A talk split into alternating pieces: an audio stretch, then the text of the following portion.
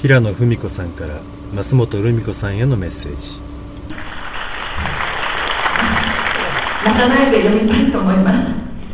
留美子元気ですか？私の声わかる？姉ちゃんだよ。留美子が突然いなくなってすでに27年経ってしまいましたね。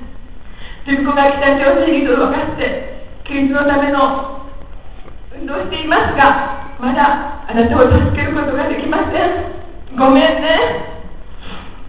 でもきっと必ず日本に帰れるから帰れるから希望を持って。頑張れ。決まれ。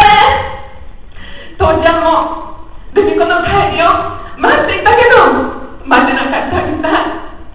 きっと天国であなたを見守ってくれていると思います。安心してね。母ちゃんも膝の具合が悪いけどルミ子の帰りを首を長くして待ってるからね。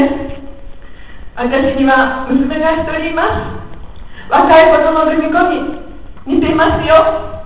会える日を楽しみにしてね。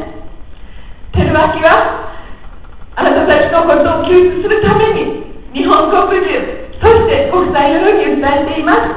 もうすぐだからね。日本国のみんなが応援してくれています。そちらは寒いでしょ体を大事に。そして帰れるその日を待っててね。じゃあね。ありがとうございます。